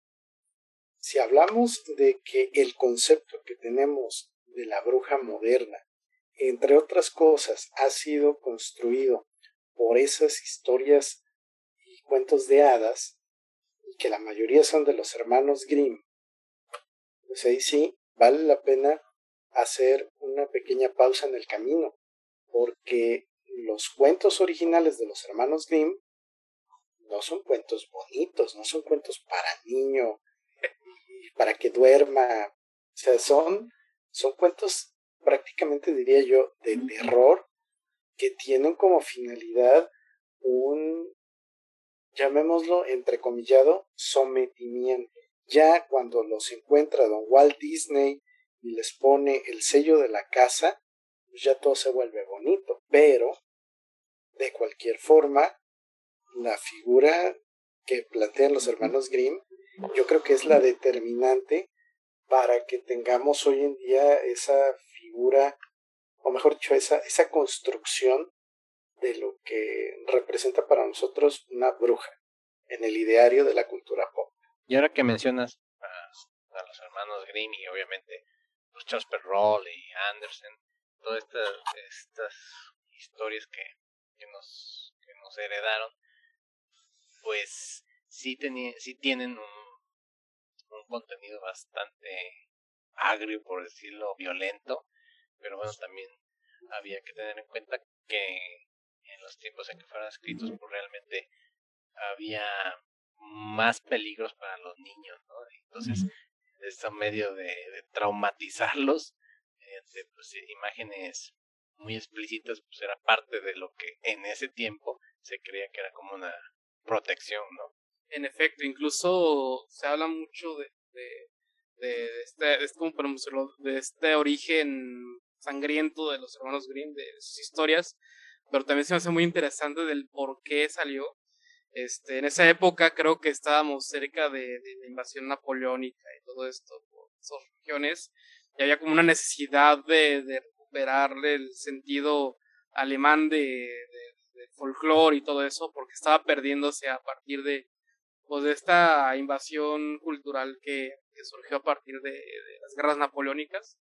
Ahí los que sepan de historia ahorita me corregirán, pero es la noción que tengo. Y el trabajo que hicieron es muy más, no era tanto de crear historias, sino era una cuestión más, este, ¿cómo podríamos decirlo? De esta disciplina del estudio de, del hombre, de, la sociología y, y cuestiones más como de recuperar la, la, tradición oral de la región. Este, incluso decidieron una tarea bastante intensiva de viajar por todas estas regiones. Incluso no todas son específicamente de Alemania, pero que llegaron a Alemania por otras, por, por otros intercambios culturales. Este, iban literal de pueblo en pueblo, iban con las señoras, con los campesinos, con los niños, con todo mundo, y ahí iban recuperando todo lo que ellos sabían de, de voz, o sea, no, no, no, no había registro escrito de muchas de las historias que ellos recuperan y se dan cuenta que incluso muchas son parecidas o repetidas y en las primeras versiones de hecho están súper anotadas con notas de que estas son una construcción de distintas este, historias, incluso con variados finales y, y variados personajes y formas. Y ya fue hasta que curiosamente lo sacaron a la venta, que los papás empezaron a leerlo a los niños, y, pero no era la intención. Este, y ellos dijeron, no, pues aquí hay un potencial comercial y llamaron a un tercer hermano Grimm, porque no eran dos, eran como cinco o seis, y uno de ellos era ilustrador y, le pidieron que hiciera una versión este, sin las notas este, eruditas y un poquito más este, amigable con el público infantil. Ya fue hasta esa segunda edición que ya son las historias que, que ya todo el mundo conoce. Y ahora es, es, es también menester mencionar, eh, ya que tenemos, pues podría ser ya casi completo el arquetipo de la bruja. Eh, en el periodo de la colonización, de la llegada al nuevo mundo, eh, me gustaría poner en la mesa ese choque ¿no? que hay entre lo que es la figura de la bruja europea, que ya platicamos que tiene pacto con el diablo, que come niños, que en escoba, este, tiene caldero y demás, que es anciana, también eso se nos olvidó mencionar, que le quitaron su belleza, es fea, no es una persona que tenga un atractivo, ya no tiene juventud, este, y cómo choca al llegar, ajá, cómo choca al llegar aquí a la colonia, al, al México prehispánico, con la figura pues de la chamana, ¿no? De la, de la curandera tradicional o la bruja tradicional, ¿no? Sí, por ahí incluso hay un tratado de un psicólogo mexicano, que ahorita les diré el nombre para no reinventarles, este, que, que hablaba sobre esta cuestión de la etnomicología, que muchas veces estas este, visiones e ideas, que estos viajes astrales, pues era por el uso de este tipo de sustancias, pues que de cierta forma ampliaba su percepción de, la vida, este, llevaba más allá los límites de, de, cómo percibían el mundo. Eh, y algo que, que, también es como, no sé, rescatable de, de este tipo de, visiones es que a veces eran coincidentes y, de cierta forma hermanaban a, a, una comunidad. Y digo, ahorita hace rato hablábamos de, de esta figura de María Sabina, y que de repente a, Walt Disney, a los Huxley, cantidad de este, políticos y figuras mexicanas, pero hay otra figura que es Doña Pachita, no sé si la habían escuchado, ah, que también. era curandera. Y operaba, ¿no? Sí, y, es lo que me llama mucho la atención, porque ahorita ya hablamos de estas cuestiones sanadoras de, de María Sabina, pero Doña Pachita casi que parece una cirujana bruja de su época. Este, ya me acordé, Jacobo Greenberg, que hizo un libro llamado Las manifestaciones del ser. Este, y curiosamente este personaje desapareció misteriosamente en el 94, de repente se dejó, se dejó de saber de él y hablaba de una cuestión que era la teoría sintérgica, que supuestamente es que la realidad es una proyección de la mente y, y en consecuencia por el uso de estos hongos podemos tener la capacidad de modificar esta realidad. Es una cuestión súper extraña y súper viajada, pero no sé, me parece muy interesante porque tenemos esta figura de, digo, y, y, qué mal, ¿no? Que como sociedad tenemos esta visión que de las personas del campo pues son más ignorantes o no tienen conocimientos, pero de repente lee uno las este, ideas de, Doña Pachita en este, en este tratado y son incluso igual de, interesantes y, y filosóficas y extrañas como de repente puede ser la metafísica, este, o cuestiones que tienen que ver más con la observación y preguntas filosóficas del mundo, este, dignas de, de cualquier académico de su época. Y ahorita que mencionas a Jacobo de verdad es súper interesantísimo su, su trabajo, este, toda esta mezcla, eh, corrígeme, creo que se creó el profesor para él un departamento de neuropsiquiatría, algo así, no me acuerdo bien el, nombre de este departamento, donde se dedicaban exclusivamente al estudio de, de la mente como tal y cómo podía trascender. Y, y, por ahí en YouTube hay varias charlas, varias entrevistas que si tienen la oportunidad, búsquenlas porque realmente este, este señor traía una visión muy, muy interesante. Aparte de todas las teorías conspiranoicas que existen, de que se lo llevó este el FBI, la CIA y no sé qué, que que creó una máquina que lo llevó a otra dimensión, bueno, no lo sabemos, pero sí realmente su, trabajo es, vaya, para mí me voló la cabeza cuando tuve la oportunidad de escucharlo. Muy, muy interesante lo que, lo que plantea todo esto de pues la trascendencia de la mente como tal, ¿no? no este, de otras dimensiones, de abrir, ¿cómo decirlo? La apertura de portales a través, ¿no? Del pensamiento y mil cosas más que realmente si pueden checarlo, está de lujo. Y ahorita no pude evitar pensar en Lovecraft, que las brujas de sus historias son muy este, compatibles con esta visión que mencionamos de, de Greenberg. Este, incluso esa bruja del Sueños de la Casa de la Bruja es un genio matemático y de la geometría igual la describen. Incluso el protagonista es un estudiante de estas ciencias de su universidad y que termina eclipsado por la sabiduría e, y genialidad de, de la bruja que vive en su, casa embrujada. Sí, y el único personaje femenino con poder en la mitología de Lovecraft. Además, sí. Bueno, aquí quiero, como Lupita así como muy escondida, para que suelte un poco la lengua, quiero preguntarle, o que nos platiques más bien sobre los diferentes ramas, géneros que hay de brujería, como pues, magia elemental, Wicca y demás. Pero bueno, yo quiero que Lupita nos ilumine con su sabiduría. bueno, no tanto una sabiduría, pero soy algo curiosa. pues mira, la Wicca actualmente, mmm, ¿qué podría decirte sobre ella? Eh, fue fundada eh, por el señor Gerald Gardner, que perteneció a la Golden Dawn. Eh, y es curioso porque la Golden Dawn es como la que da este boom de todo lo que conocemos de esoterismo, de los trabajos de Papus, de los trabajos de Lipas Crowley. Sí, no, bueno, él, Crowley era miembro de la Golden Dawn. Eh, estaba el señor este, Arthur Edward White que eh, hizo el tarot Rider White que conocemos actualmente que es el más popular. Estuvo Paul Foster Case que también es uno de los precursores de la bota que es también otra rama de estudio eh, del cual pertenezco. Y estuvo Aleister, que también sacó su tarot. Todas estas personas sacaron sus propios tarots que devienen de las enseñanzas de la Golden Dawn.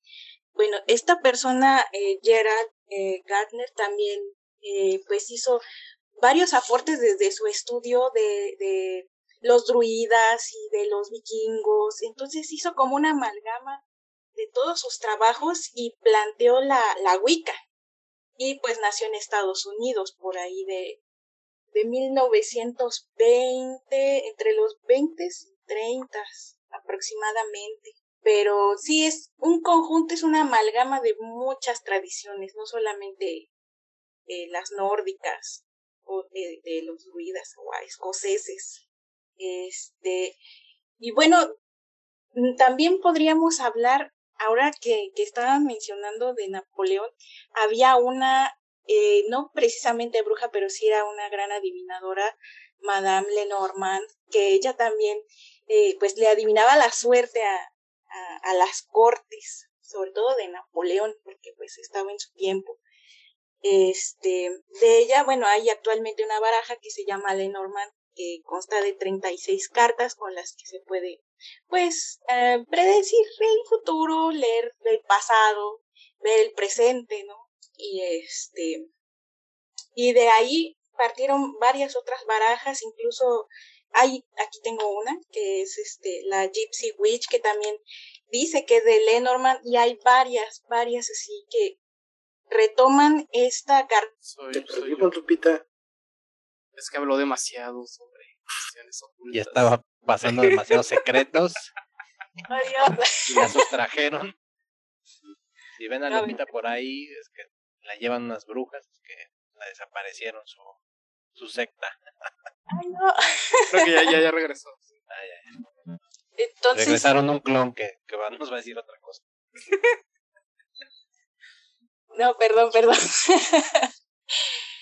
eh, pues actualmente es es una mezcla de muchas eh, ideologías, de muchas cosas, eh, como bien mencionan, de la toltequidad, aquí el chamanismo, hay mucha gente que maneja las plantas sagradas para el despertar de la conciencia, para la evolución. Eh, pues, ¿qué más? ¿Qué más? ¿Qué más? Las adivinadoras, las aoris, las que te leen. El maíz todavía existe, gente en algunas comunidades, sobre todo de Michoacán, que leen el maíz, ¿no? Eso está padrísimo. Escuché también que se lee la concha de la tortuga. Aún no, no he investigado bien cómo va eso. Ya me había emocionado porque pensé que era la concha de la panadería. sí, yo también quería, quería leer una concha de esas amarillas o de chocolate. No, pues ahí vemos más bien la temporada, ¿no? Porque la, la, la, la muerta, entonces ya hay Día de Muertos. Tantas cosas que hacen con la concha actualmente, pero bueno. Em, las curanderas todavía tenemos eh, mujeres que se dedican a hacer limpias. Eh, por ahí vi unos eh, documentales que más bien era, decía ahí ASRM. Entonces yo me quedé, ¿cómo es posible? Entonces hace unas limpias, pero que más bien son como masajes con, con piñitas de pino, con huevo, con estas ramitas, este. Pirul. El pirul, claro. Con una pluma y con incienso que te limpian el aura. Pues ese más bien es como en las ruedas, ¿no? Hay muchas ruedas actualmente que, que te llevan y te hacen estos ensalmos o te llevan al temazcal. También para limpiar tu cuerpo eh, energético y físico. Hace falta un buen temazcal, sí, sí. Yo pensé que decías un peyote. o sapos. Un ajo, ¿no? Ahí en el norte me tocó estar en una comunidad que se llama Punta Chueca. Que está la tribu de los, si no mal recuerdo, son los seris. Ahí me sabrán corregir los que están de por allá, pero hay una cantidad, de hecho estoy encantado de que en el norte, en el Sonora en específico, todavía hay un gran número de, pueblos originarios. Y en esta en, particular son los Pimas, creo, son los Pimas, este, o son series, sí son series, por la nación Seri, ellos incluso se consideran fuera de, de la administración mexicana, ellos mismos son su propia, este, con su propio gobierno, y allá incluso hay un documental de estos de Vice, que pues casi siempre hablan sobre drogas, sustancias, pero en específico sobre este ritual relacionado con, con el fumar la escama de un sapo que se da en esa región y muy relacionado a este tipo de, ritos. Luego se salen de control. Eh, hace poco hubo un el caso de Nacho Vidal, que es un, un actor porno, que fue una de esas eh, fiestas, porque se hacen fiestas este, para lamer sapos y un cuate sí se puso muy mal y mató a una persona por ahí. ¿What? ¡Qué feo! se puso loquísimo. No, pues. Ah, es que hay gente que toma esto de relajo porque pues jala dinero, la verdad. Ah, sí. Muy pocos los que realmente se preocupan porque tú tengas un despertar espiritual a través de la planta sagrada. Es la medicina sagrada por eso. Como el ayahuasca, ¿no? Ahorita ya medio mundo la toma, ya cualquiera la prescribe, ¿no? Ándale. Ya es como que es como irse a Acapulco, ¿no? Ahora decirse a la ayahuasca. Sí, no, y es que tú tienes que tener una preparación, sobre todo dejar de comer carne, meditar, hacer ejercicio para que realmente tengas ese encuentro mágico que se espera, ¿no? Que te, que te fundas con el universo entero, con, con la Pachamama.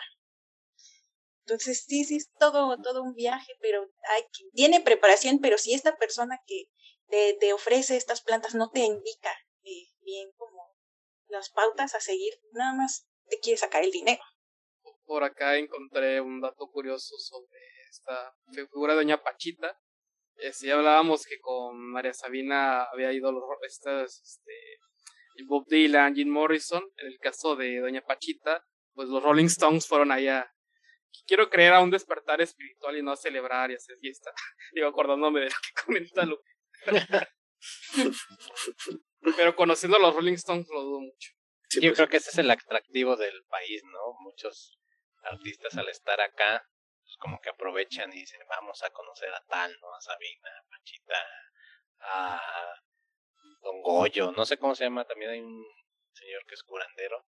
Ay, sí Goyo, don, don no sé qué, que también, también cobra mucha al, al niño, no sé qué, niño feliciano, ¿no? Hay muchos, muchos personajes, cada estado tiene su, su chamano, su curandera, insignia.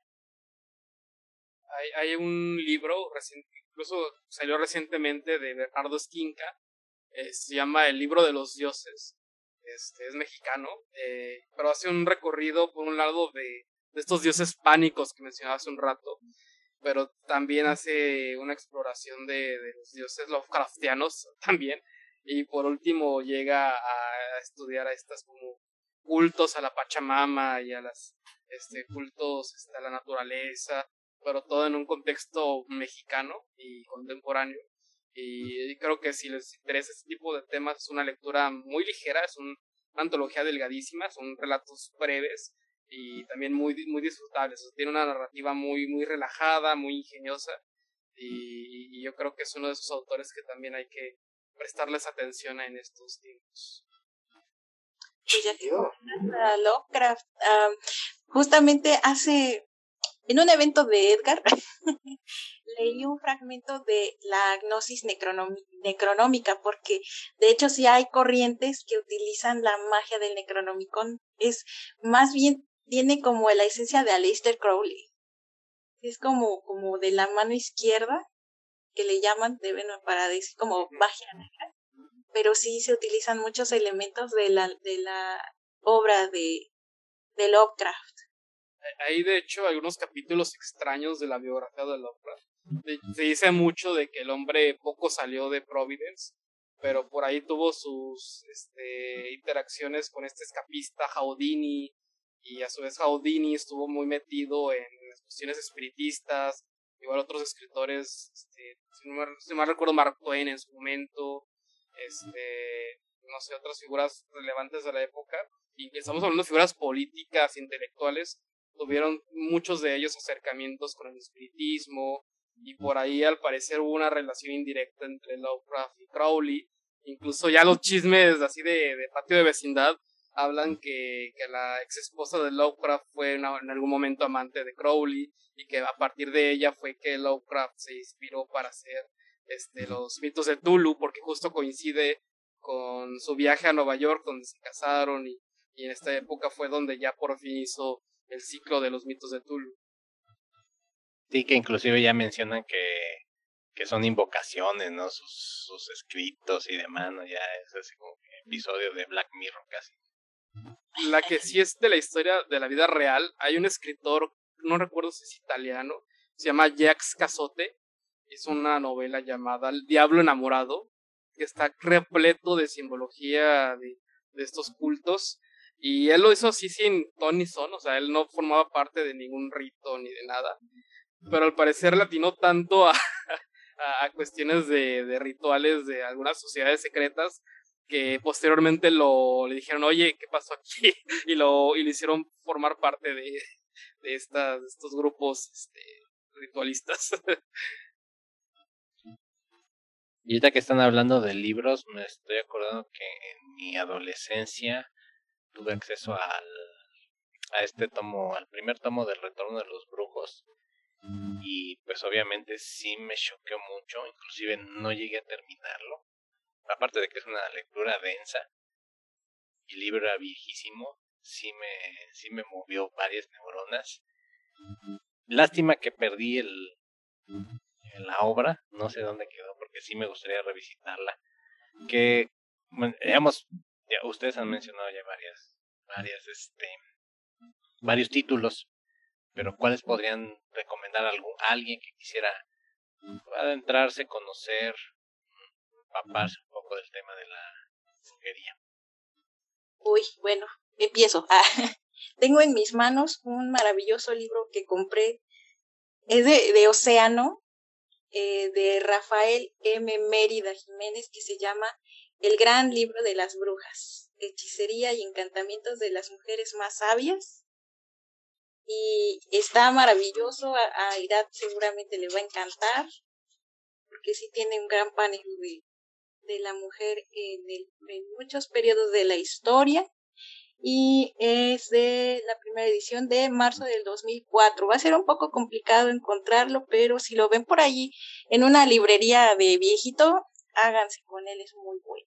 Yo traigo otro que no es el gran libro, solo es el libro de las brujas de Catherine Howe, que son casos de brujería en Inglaterra y en las colonias norteamericanas de 1582 a 1813.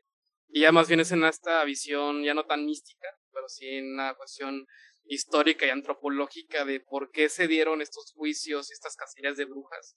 O sea, la verdad es una lectura muy, muy amena, o sea, la, autora lo lleva de una manera muy sencilla, pero muy, muy, este, muchos datos y, y con suficiente este, contexto como para entender por qué se dio este fenómeno de los juicios de brujería.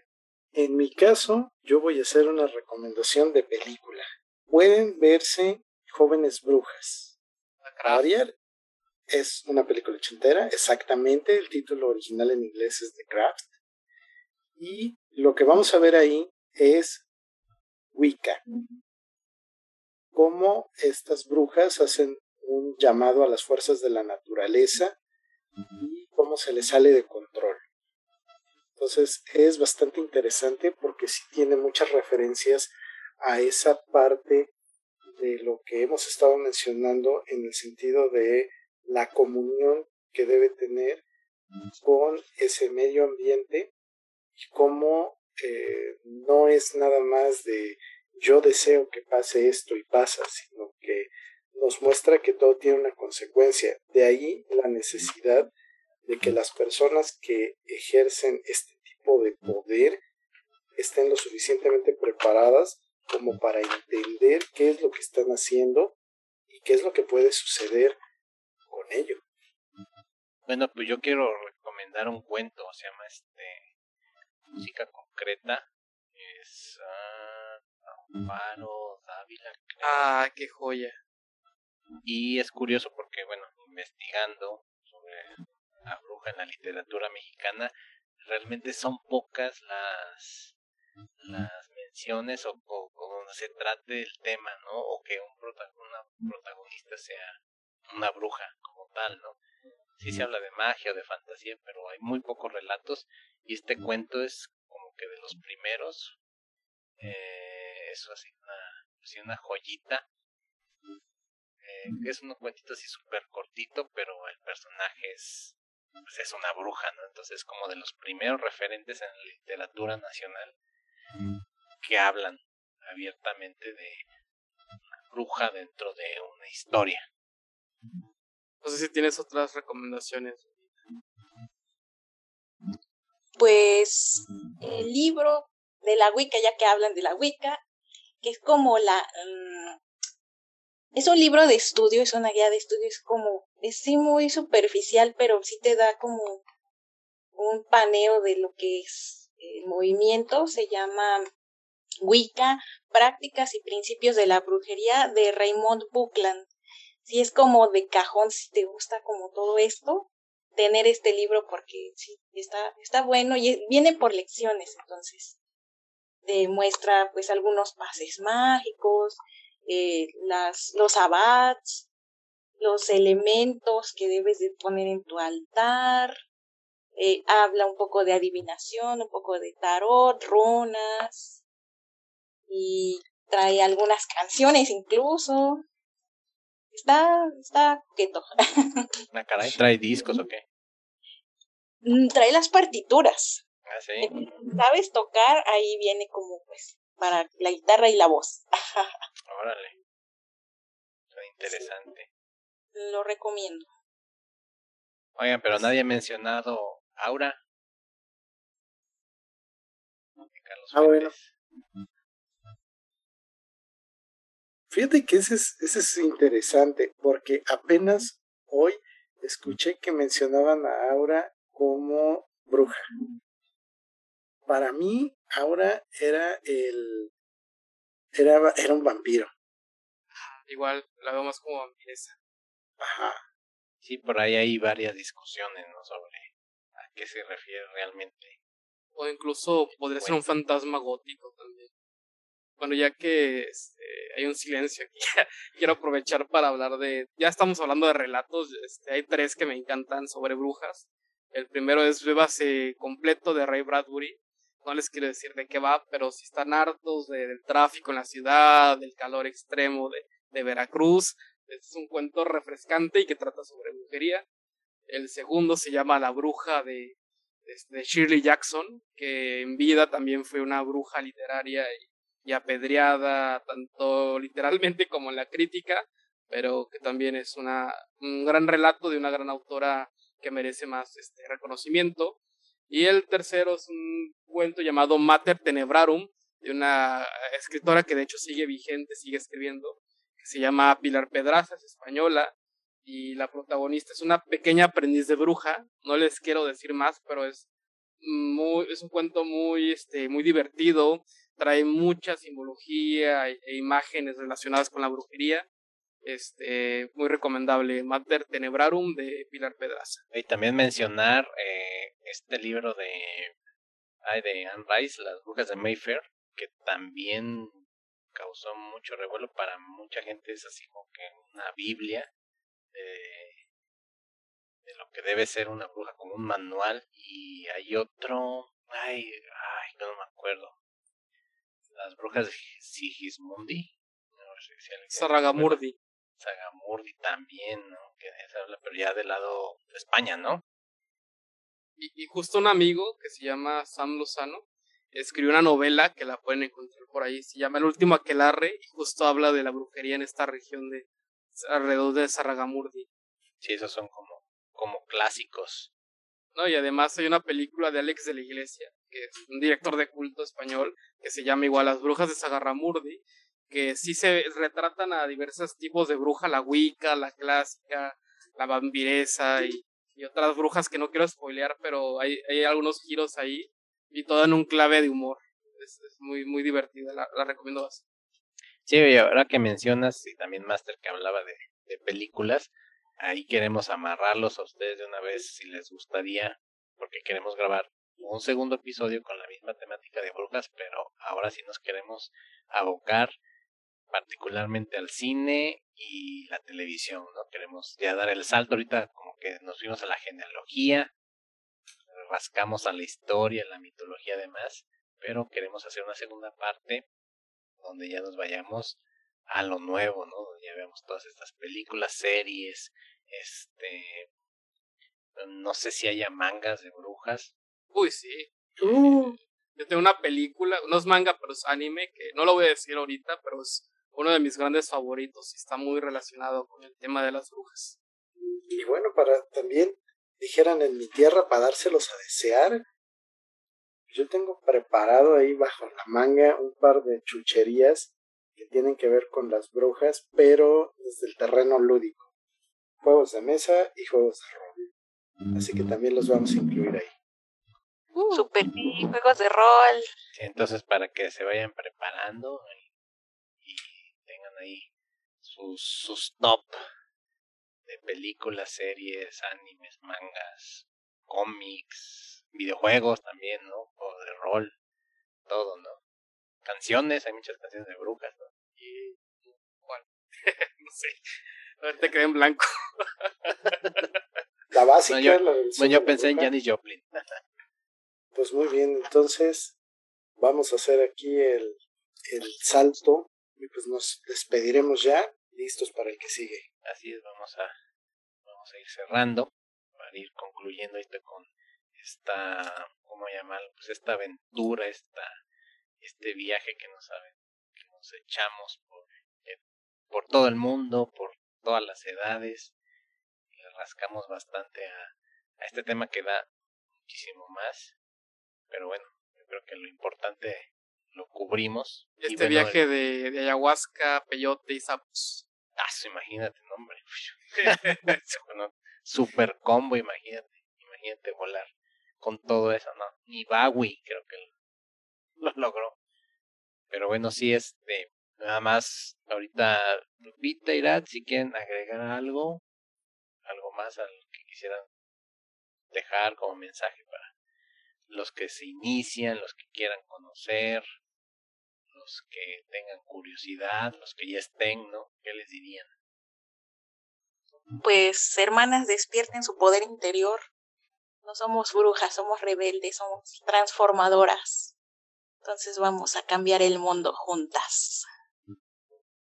Pues yo desde una vista un poquito más externa, no practicante de la brujería, este, más en un sentido este, de lector, de, espectador, este, de, aficionado a este tipo de historias, sí veo, y, de hecho fue una práctica muy, muy rica, este, tanto por el punto de vista de Lupita y de ustedes, este, de cómo es una parte fundamental de nuestra cultura, ni siquiera como un arquetipo. Creo que la figura de la bruja y su influencia va mucho más allá, este, incluso a un nivel metatextual que muchas veces yo creo que la forma, e, e, el, incluso este podcast en sí mismo, tal vez bebe de, de, estas prácticas, esta forma de cómo, cómo nos relacionábamos, como lo hacían las brujas en, tiempos antiguos.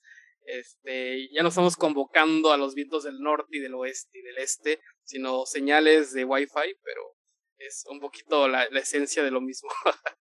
sí, ahorita ya adoramos al 5G, ya es nuestra, nuestra deidad mayor. Y bueno, eh, agradecer a todos los que nos prestan sus oídos y sus, y sus mentes para, para escuchar todos nuestros debrayes metafísicos. Gracias, gracias por estar con actividad textual. Eh, compártanlo si conocen a alguien que, que le interesan estos temas, que le gusta la cultura pop, cómics, este, videojuegos, literatura, música, etcétera, etcétera, etcétera. Pásenle este podcast aquí, aquí son bienvenidos todos. Y bueno, mm, no me quiero despedir porque yo quiero que nos, nos escuchemos en el próximo capítulo. Ya vamos a hablar de cosas un poquito más nuevas, más, más a la mano. Entonces, no me despido, les digo hasta luego. Nos vemos, nos escuchamos, perdón, en el siguiente episodio. Sí, vamos a hacer lo que mejor sabemos hacer. Gracias por estar con nosotros.